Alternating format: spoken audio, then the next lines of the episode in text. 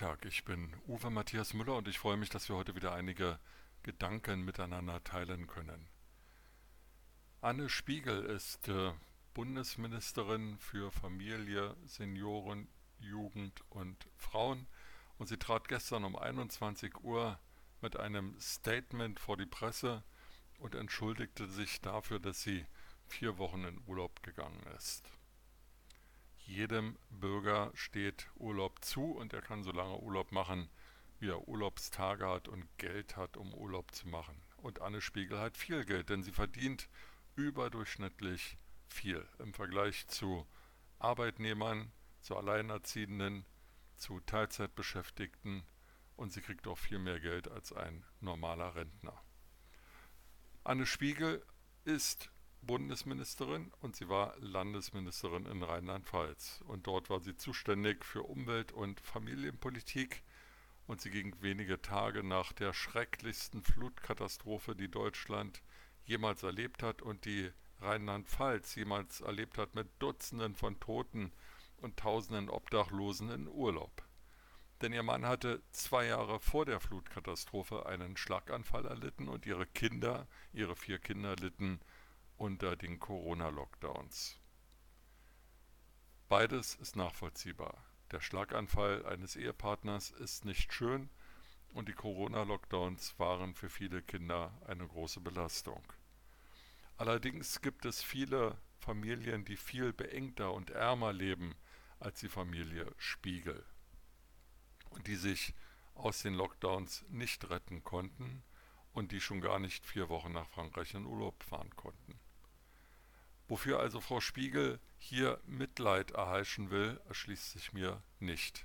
Sie hat sich den Beruf der Politikerin ausgesucht und sie hat als Politikerin, wie man aus Mainz hört, wirklich nicht den besten Ruf, sowohl fachlich als auch menschlich hat sie oft angeeckt oder ist sie oft angeeckt. Nun hatte sie gestern ein Gespräch mit den beiden Parteivorsitzenden, den beiden Fraktionsvorsitzenden und den beiden führenden Ministern von Bündnis 90 Grünen, um über ihr politisches Schicksal zu reden.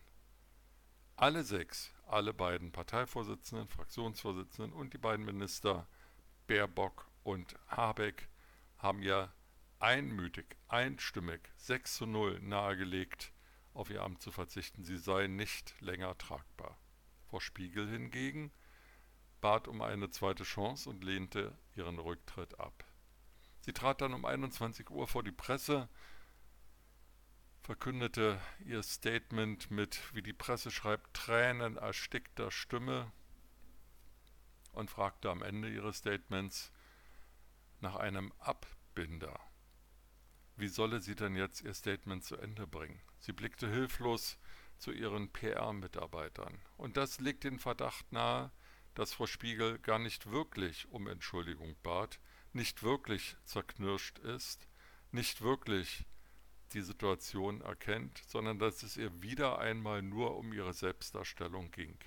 Sie hängt an einem Amt, in dem sie mehr als 10.000 Euro im Monat verdient, einen Fahrer hat, viele Mitarbeiter hat, die sie beschäftigt, herumkommandiert, nutzen kann und sie leistet als Bundesministerin wirklich bisher nichts. In ihrer Rede in der Etatdebatte kündigte sie an, einen besonderen Fokus ihrer Arbeit in den nächsten vier Jahren auf die bessere Integration von Transmenschen zu legen.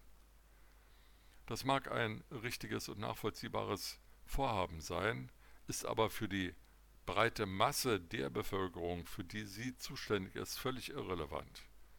Die breite Masse der Menschen, für die sie, die Frau Spiegel zuständig ist, leiden unter Inflation, unter Geldentwertung, unter prekären Arbeitsverhältnissen, unter sozialer Ausgrenzung, unter Alterseinsamkeit und vielen anderen Fragen.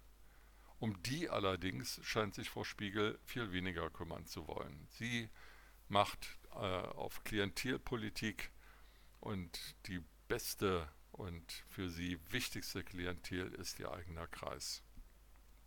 Frau Spiegel hat als Bundesministerin schon nach vier Monaten jeden Kredit verspielt. Frau Spiegel war als Landesministerin untragbar geworden und es drängt sich der Verdacht auf, dass sie nach Berlin hochgelobt wurde.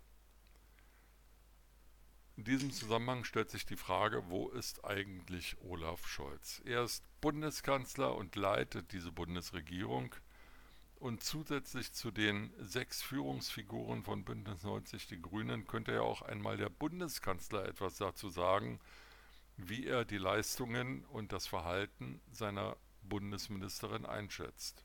Aber von Herrn Scholz ist wie üblich nichts zu sehen und nichts zu hören. Und so dümpelt die Bundesregierung ohne eigene Mehrheit vor sich hin und Frau Spiegel kann sich heute am Montag mit ihrem Dienstwagen wieder auf den Weg in ihr Büro machen in Berlin und kann weiter an den Projekten arbeiten, die für sie wichtig sind. Die Bürger fragen sich zu Recht, kann das alles sein? Und sie schauen mit Erschrecken auf Frankreich, wo die beiden großen Volksparteien, die jahrzehntelang die Politik beherrschen, die Sozialisten und die früheren Gaullisten, heute, heutige Republikaner, marginalisiert wurden. Sie fielen auf unter 2 bzw. unter 5 Prozent zurück. Stattdessen haben die Linksradikalen und Rechtsradikalen 50 Prozent der Wählerstimmen in Frankreich bekommen. Wenn die Volksparteien SPD und CDU und CSU so weitermachen, dann blüht uns hier in Deutschland ein vergleichbares Schicksal und Frankreich ist nur das europäische Synonym für das, was in den USA schon seit Jahren passierte, als Donald Trump vor fünf Jahren Präsident wurde und die Republikaner in den USA radikalisierte. Frau Spiegel sollte daher mehr an das Gemeinwohl als an den Eigennutz denken und sollte schnellstmöglich zurücktreten, um Schaden von unserem Volk und von unserem Staat abzuwenden. Das hat sie übrigens auch beschworen, als sie zur Ministerin berufen wurde, dass sie dafür sorgen würde. Mit diesen Gedanken in den Tag wünsche ich Ihnen eine gute Zeit und freue mich, wenn wir uns bald wiederhören.